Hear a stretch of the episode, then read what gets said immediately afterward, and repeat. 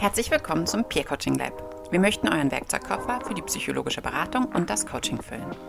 Heute beschäftigen wir uns mit dem Imposter-Syndrom und reflektieren über Bearbeitungsansätze im Coaching. Katja und ich, Julia, wünschen euch viel Spaß beim Zuhören. Hallo liebe Katja, hallo liebe Zuhörerinnen. Ähm, heute geht es um das Imposter-Syndrom, das mehrfach bei uns äh, nachgefragt wurde, da es ein sehr verbreitetes Synonym ist und ähm, es immer wieder Thema im Coaching ist, aber auch bei Coaches selber zum Teil vorgeht, gerade in den Anfängen. Beim Imposter-Syndrom geht es darum, dass die Person intensive Selbstzweifel hat, trotz Beweise für die eigene Kompetenz. Und die Betroffenen fürchten ständig, dass sie als Betrüger entlarvt werden und führen auch allen Erfolg, den sie haben, auf äußere Faktoren zurück und sind dabei zum Teil äußerst kreativ. Es handelt sich nicht um eine klassifizierte Störung nach DSM oder ICD, aber ist sehr intensiv erforscht, dieses psychologische Konstrukt seit den 1970er Jahren. Es zeichnet sich aus, also durch übermäßigen Perfektionismus. Wie gesagt, Erfolge werden runtergespielt, es ist ständige Selbstzweifel. Man attribuiert Erfolge auf Glück oder Zufall. Ne? Man hat irgendwie den äh, Stipendienplatz bekommen, nur weil die das Gremium vorher Party hatte und total betrunken noch war, sonst hätten die das nie ausgewählt. Man äh, hatte einfach irgendwie Glück, da das Korrigieren von irgendwie ähm, oder ein wichtiges Projekt und so wurde irgendwie gefeiert, weil die auch alle nicht genau hingeguckt haben, da hatte man irgendwie Glück oder so weiter. Also es wird sehr kreativ dort auf äußere Umstände oder Zufall äh, attribuiert. Es ständige Angst vom Versagen, was man sich auch vorstellen kann, dass das auch körperlich ähm, ja eine konstante Erregung ist. Es wird viel über die Meinung, also über die anderen nachgedacht, was die von einem selber wohl halten mögen und man macht sich Sorgen, dass man dort vielleicht nicht im besten Licht ähm, ankommt. Und zielverschiebenes Verhalten finde ich ganz spannend. Im Englischen ist das äh, das Goalpost-Shifting. Das heißt, man hat ein Ziel eigentlich erreicht, aber das ist dann eigentlich nichts wert, weil dann muss man das Ziel verschieben, weil eigentlich müsste man ja noch viel weitergehen und das ist eigentlich immer immer unerreichbar, weil es sich konstant eigentlich weiter von einem entfernt. Immer da, wo man ist, ist es nicht gut genug. Wenn dann Erfolg eintritt, ist das kein äh, also kein schönes Erlebnis, sondern es ist sehr bedrohlich und steigert eigentlich den Druck noch weiter. Äh, in dem Buch von ähm, ähm, oh, ich mache in die Shownotes dann die, ähm, die Titel, da wird ähm, beschrieben, wie zum Beispiel dann eine äh, erstmalige Autorin hat ein Buch geschrieben, was auch, wo sie das Gefühl hatte, sie hätte das gar nicht verdient, diesen Bookdeal, hat es dann geschrieben und dann wurde es auch noch zum Erfolg und dann hat sie einen zweiten Buchdeal anbekommen für ein Folgebuch und das war einfach, hat sie komplett in Todesängste gestürzt, weil sie meinte, sie könnte diesen Zufall, dieses, dass das auch noch erfolgreich war, könnte sie auf gar keinen Fall wiederholen und sie wird auf jeden Fall bald ausfliegen, dass sie eigentlich da überhaupt nicht geeignet ist als Autorin.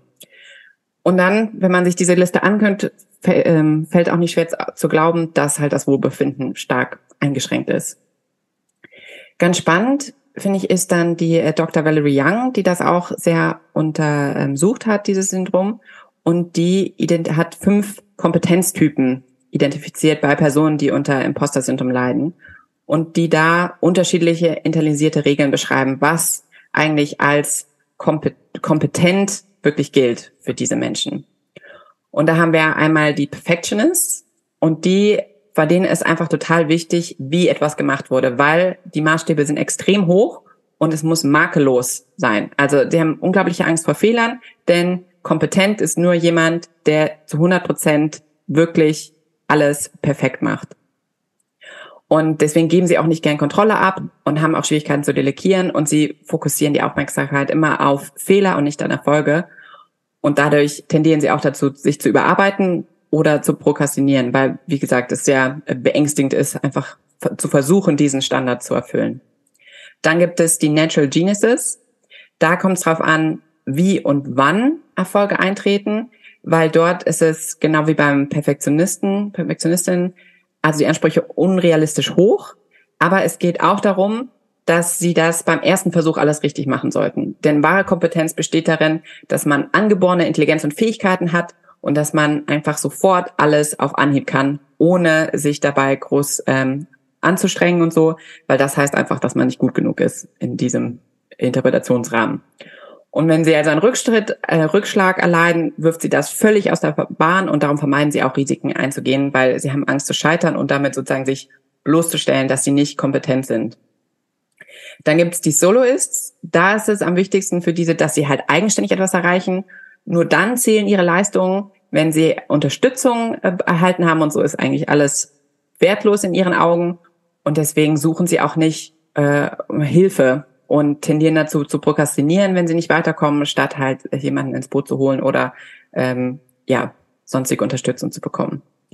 Die Experts, die streben nach Wissen und Kompetenz und die fühlen sich nie wirklich gut oder vollständig genug qualifiziert und sie zweifeln an ihrem Wissensstand und spielen auch immer ihr eigenes Wissen herunter und unterschätzen ihre eigenen Fähigkeiten. Und ihre größte Angst ist eigentlich, dass sie als unerfahren oder unwissend wahrgenommen werden und unerschöpflich suchen sie nach immer mehr Informationen und auch, das ist eine Art der Prokrastination, weil sie können dann mit dem eigentlich, der eigentlichen Tätigkeit nicht starten, weil sie ja noch nicht perfekt vorbereitet und äh, belesen sind, sage ich mal.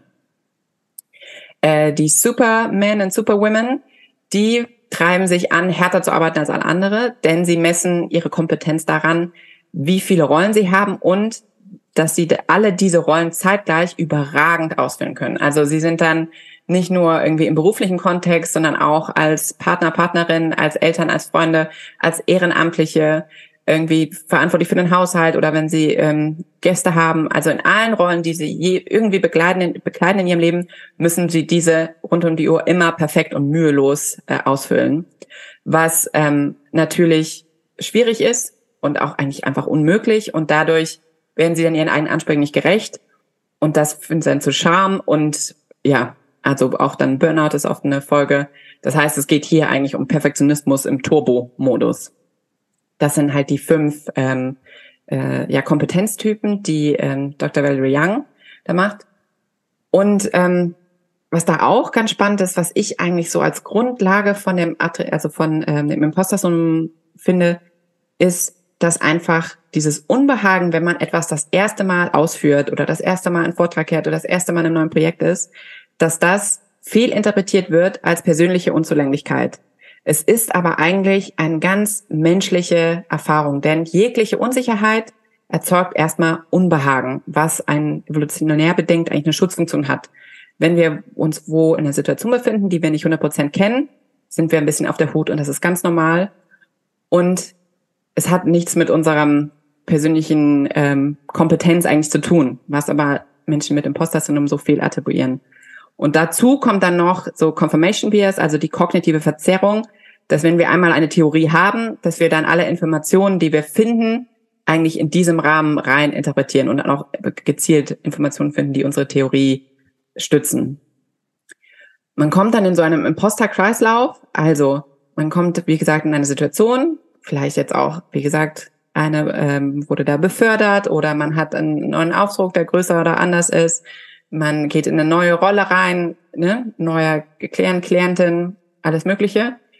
Dann hat man erstmal nicht, hat dann das Gefühl, ich habe eigentlich so keine Ahnung, was ich tue und das erzeugt Unbehagen und Angst und das steigert sich dann in diesen, in die Gedanken so, oh, ich bin eine Hochstaplerin, ich bin ein Hochstapler, was zu intensiven Selbstzweifeln führt und so eine Angst zu versagen und dadurch entsteht ein starker negativer Dialog, wo dann scheinbar die einzige Lösung ist, oh, wir müssen das perfekt schaffen. Dann, dann wird es doch gut. Wenn es perfekt ist, dann haben wir sozusagen das gemeistert. Dann gibt es also da an diesem Punkt eine äh, spannende Verzweigung, weil entweder führt das dazu, dass diese Menschen sich komplett überarbeiten und verausgaben, weil sie dann alles versuchen, um diese Perfektion zu erreichen, die ja eigentlich unerreichbar ist, oder zu einer Vermeidung, Prokrastination, weil es sich ja eigentlich kaum lohnt, es anzugehen, wenn sie halt einsehen, dass es eigentlich ähm, unerreichbar ist. Wenn dann aber Erfolg eintritt, dann wird der abgewertet, weil man sagt, ja, entweder ich musste mich ja viel mehr anstrengen als alle anderen, für alle anderen ist das viel leichter und so, ich gehöre eigentlich nicht hierhin, weil ähm, es ist so schwer für mich, ich muss mich, wie gesagt, überarbeiten, damit ich schaffe. Oder ich habe doch in letzter Minute diese Präsentation zusammengeklatscht und so.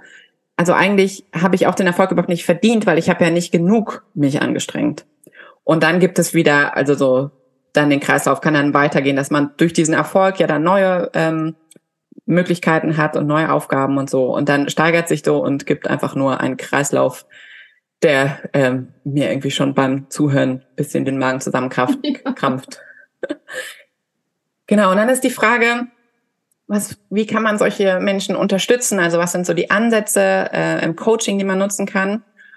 Und da geht es eigentlich, wie ich jetzt so finde, bei den meisten Sachen erstmal darum, den Menschen zu helfen, dass sie ihre negativen äh, Gedanken erkennen und die auch herausfordern und nicht halt alles, was sie denken, als wahr annehmen. Also don't believe anything you think, everything you think, finde ich, ist so ein toller Satz. Mhm. Und ähm, dann halt auch ein bisschen, es geht halt darum, in diese Theorie, ich bin ein Hochstapler, eine Hochstaplerin, ich gehöre hier eigentlich nicht dazu, dass in diese Theorie eigentlich Löcher rein äh, gemacht werden, dass die langsam aufkappt und immer weniger äh, überzeugend wird. Und da geht es vor allen Dingen auch darum, sich darin zu üben, eigene Erfolge und Stärken wahrzunehmen.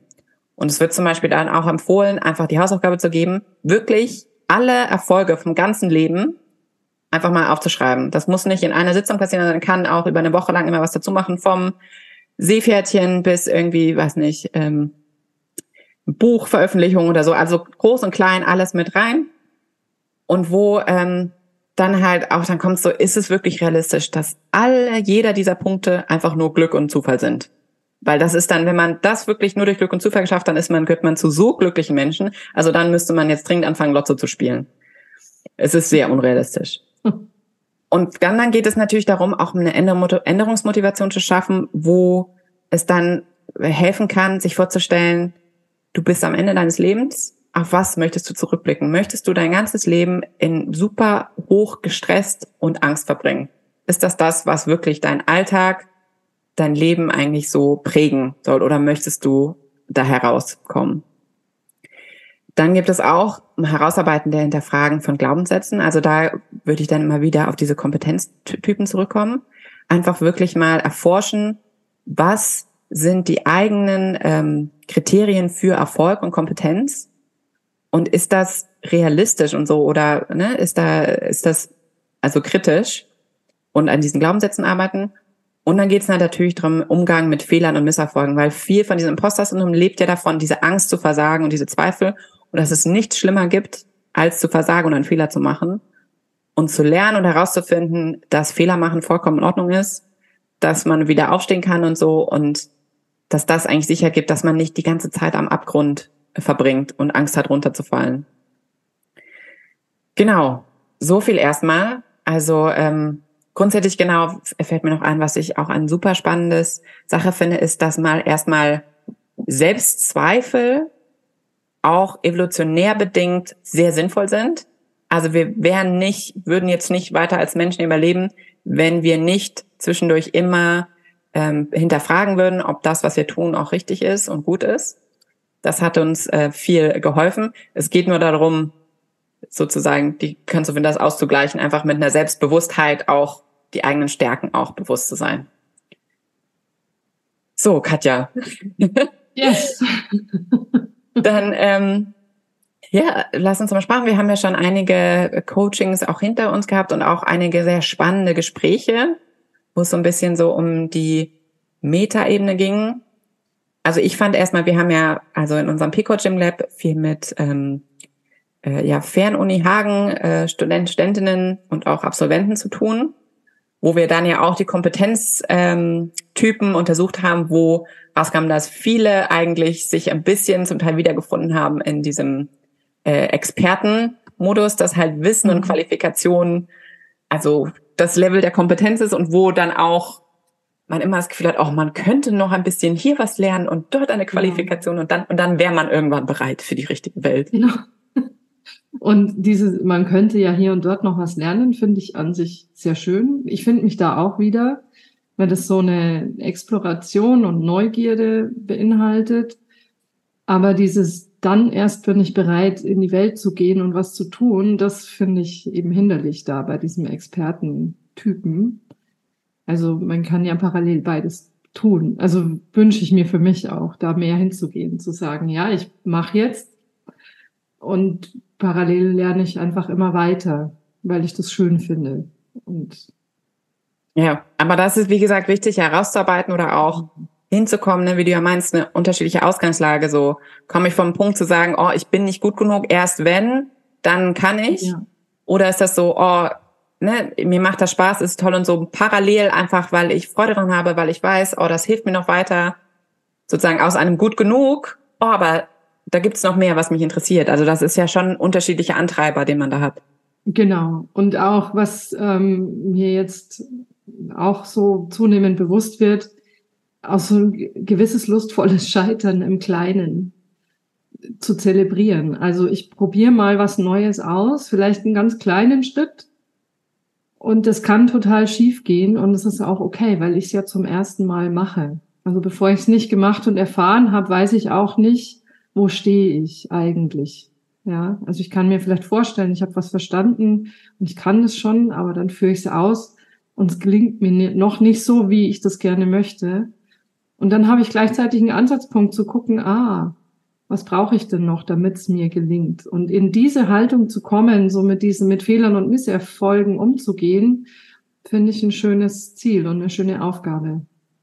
Ja, also das grundsätzlich, woran ich ja auch super gerne arbeite und was ich so grundsätzlich wichtig finde, ist an dem inneren Dialog, dass es einen positiven, wertschätzenden inneren Dialog gibt. Ja. Also klar ist der innere Kritiker und so, den wird man auch nicht los, aber dass der nicht das Hauptteammitglied, innere Teammitglied ist, was da das Sagen hat und das Mikrofon. Mhm.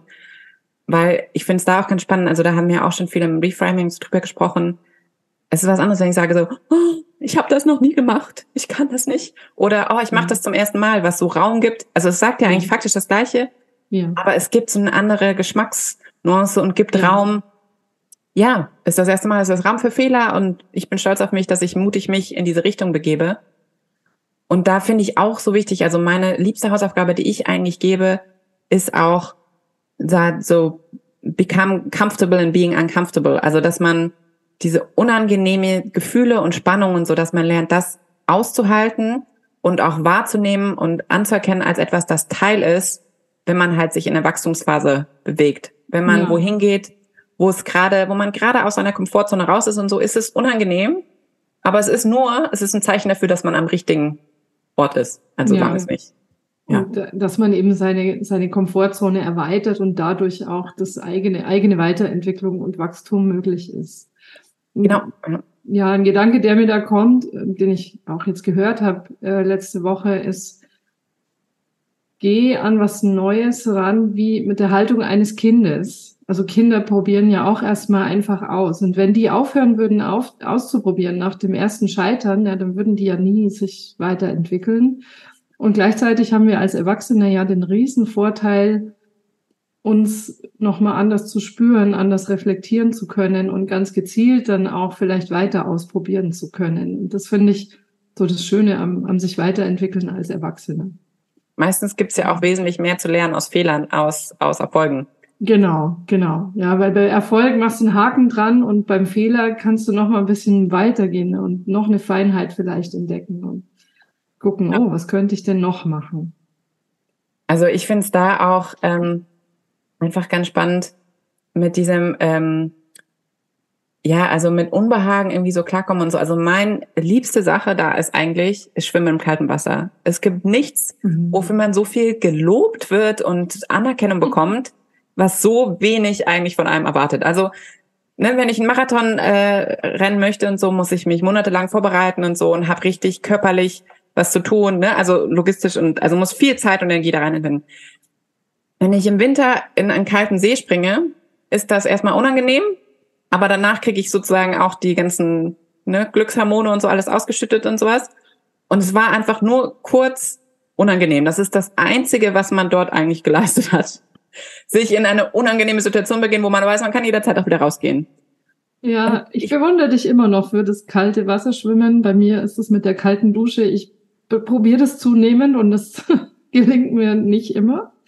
Aber auch so dieses, mir kommt gerade der Gedanke, ähm, eben dieses Gefühl des Unbehagens ist ja auch körperlich sehr unangenehm. Und da sehe ich jetzt so eine Parallele. Ne? Also du, du kannst das gut aushalten, ein körperlich unangenehmes Gefühl, weil du weißt, danach ist es irgendwie schöner oder besser. Also du bekommst dann auch schöne Gefühle danach oder ein angenehmes Körpergefühl. Und bei mir ist es mal so, mal so. Manchmal gelingt es mir nicht da, dieses Unangenehme auszuhalten. Und so ähnlich, glaube ich, ist es auch mit dem Imposter. Ne? Also ich weiß, ich, ist es wichtig, jetzt auszuhalten, dass es unangenehm und durchzugehen. Und wenn ich aber mir es aus welchen Gründen auch immer nicht gelingt, dann ziehe ich zurück, dann prokrastiniere ich vielleicht oder ich verdränge den Erfolg oder wie auch immer. Ne?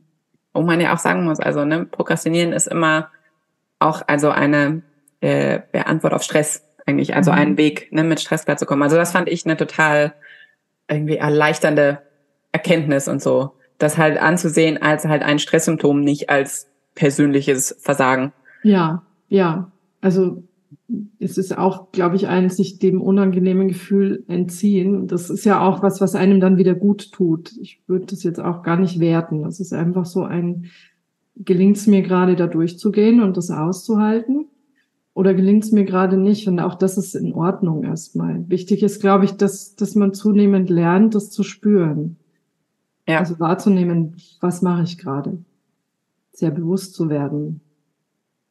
Ja, also ich finde es da auch ähm, spannend, wenn man auch, auch mal so anschaut, also wie verbreitet dieses Imposter-Syndrom ist, wo ja auch immer sozusagen eigentlich, dann ist es jetzt auch, man kann das irgendwie später, wenn man einfach nur gut genug ist, weiter qualifiziert ist, sich mehr angestrengt hat, besser organisiert ist, dann irgendwann ist man kein Imposter mehr, weil man es dann ja irgendwie geschafft hat. Ja. Oder so unendlich ist, also wo auch ja, ja auf allen Kompetenzen, also Kompetenz ist jetzt da doppelt belegt, aber wenn man jetzt auch in der jetzt äh, Corporate World da irgendwie schaut, also auf allen Ebenen, Management-Ebenen oder auch in der Politik, also das ganz weit verbreitet ist und eigentlich überhaupt nichts mit ähm, ja, Leistung und so zu tun hat. Ja. Und dann finde ich, also fühlt sich so ein bisschen an, als würde man ständig wie so eine Generalprobe des Lebens leben wollen. Also es ist schon also tragisch, ja. Ausprobieren, anstatt einfach zu leben. Ne? Ja. Also, als würde man dem irgendwie so hinterherlaufen. Das ist so ein Bild, was gerade entsteht in mir. Also ich muss auch sagen, Unternehmen lieben ja Menschen mit Imposter-Syndrom. Deswegen, mhm. ich glaube, es ist auch kein gutes Businessmodell, da mit in Unternehmen reinzugehen. Weil Menschen mit Imposter-Syndrom, das sind die, die auch ohne zu klagen einfach den Job von drei Leuten übernehmen und einfach das Gefühl haben, ja, wenn sie Probleme haben, dann liegt das nicht daran, dass sie überlastet werden, ja. sondern dass sie nicht, sich nicht genug angestrengt haben, dass sie das eigentlich können müssten. Ja. Und deswegen sind die die absoluten äh, Arbeitstiere, die sich nichts beschweren und machen und so. Ja. Wo nur halt das Problem ist, dass dann halt irgendwann, wie gesagt, Burnout auch eine, eine schlimme Folge sein kann, wenn halt einfach, wenn die Batterien ja nie aufgeladen werden und konstante genau. Überlastung besteht. Ja. Und ich denke, das ist auch für Unternehmen wichtig, da den Blick drauf zu werfen, auch im Rahmen von Personal- und Organisationsentwicklung. Nicht nur auf der Verhaltensebene, also mit irgendwie, wie können meine Mitarbeiter besser mit Stress umgehen? Also wie können sie sich dem existierenden System anpassen, das vielleicht wirklich schwierig ist oder verbesserungsbedürftig ist, sondern auch wirklich auf der Verhältnisebene die Organisation so zu entwickeln, dass die Menschen da drin gut arbeiten können und gesund erhaltend arbeiten können, ja. Und das braucht halt viel Fingerspitzengefühl, wo ich halt denke, es ist schwierig, das ja auch zu erkennen, weil ja ein Imposter ja eigentlich ständig hart daran arbeitet, ja. dass man nicht ansieht, dass da große äh, Anstrengung oder riesiger innerer Tumult eigentlich vorherrscht. Ja. Ähm, deswegen denke ich, ist es da auch also so wichtig, dass jemand, der sich jetzt vielleicht auch daran irgendwie wieder erkennt, das halt zu sagen, es muss so nicht sein und es gibt ähm, Möglichkeiten sozusagen, das ähm, ja abzulegen. Also nicht über Nacht und so, das braucht intensive innere Arbeit. Ja. Aber von außen, es ist ja nichts, was eigentlich diese Theorie von außen so einfach ähm, widerlegen kann. Also jeder Erfolg es macht das Ganze ja nur noch noch schlimmer. Ja, es ist ein sich selbst bestätigendes System und dadurch, ja, es ist wichtig, irgendwie von außen mal einen anderen Blick drauf zu kriegen und das eigene Mindset an einer Stelle einen, einen ja, Reframing hinzukriegen, um dieses, diese Spirale der Selbstbestätigung zu durchbrechen. Und gleichzeitig auch Leute, die jetzt nicht sagen, sie haben irgendwie ein starkes Imposter-Syndrom, mhm. aber sich einfach mal seine eigenen Glaubenssätze, da hatten wir auch schon mal sowas, und auch ja die eigene Definition von Erfolgen. Und also was ist für mich persönlich, was ist Erfolg? Und was sind die eigenen Ansprüche, die ich an mich habe in meinem Leben, die einfach offen zu legen, ist zum Teil einfach eine sehr augenöffnende Übung. Ja. Und gleichzeitig kommt dann auch immer so, wie feiere ich Erfolg? Das fand ich auch einen spannenden Aspekt, den wir auch aufgegriffen hatten. Ja. Ähm, ne, wie kann ich sozusagen selber sozusagen da mein Confirmation Bias da ändern, indem ich meine Erfolge klein und groß feiere? Und muss das immer heißen, dass ich mir irgendwie ein neues Kleidungsstück kaufe oder so? Oder gibt es da einfach andere schöne, ne, vielleicht auch kostengünstigere Sachen, die Ja. äh, da ja ein schönes Ritual geben? Ja, was ich so schön fand in, in ein, zwei Gesprächen zu dem Thema war tatsächlich, ähm, ich teile meinen Erfolg mit einer Person, von der ich weiß, sie versteht, was, ja, wie viel Arbeit ich da reingesteckt habe, was ich getan habe, um diesen, äh, ja, oder wie weit ich auf, aus meiner Komfortzone auch raus musste, um diesen Erfolg haben zu können. Und dann ist die Freude darüber, das teilen zu können, auch größer, als wenn ich jetzt in die Stadt gehe und mir irgendwas Hübsches kaufe. Weil wenn ich das hab, dann ist es eigentlich schon verpufft.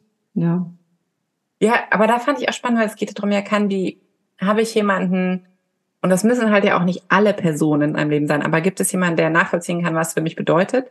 Ja. Und dass das auch nicht bedeutet, oh, ich bin abhängig von äußerer Validation, sondern Ja. es geht darum, mir da auch so Gemeinschaft zu schaffen und eine, eine in Verbindung, in Beziehung zu treten. Ja.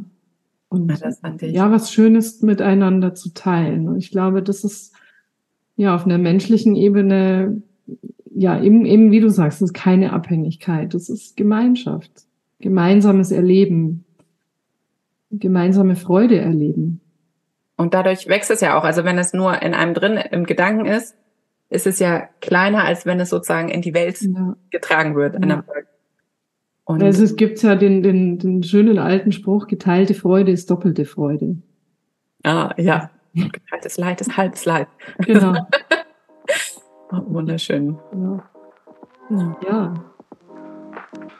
Gut, dann schließen wir für heute und ähm, bis zum nächsten Mal. Bis zum nächsten Mal. Danke dir.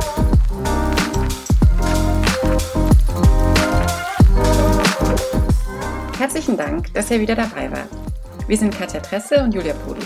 Wenn ihr Fragen habt oder als angehende psychologische Beraterin, Berater oder Coaches beim Online Peer Coaching Lab mitmachen möchtet, schreibt uns gerne eine E-Mail an peercoachinglab at gmail.com und bald werdet ihr uns auch auf der Webseite peercoachinglab.de besuchen.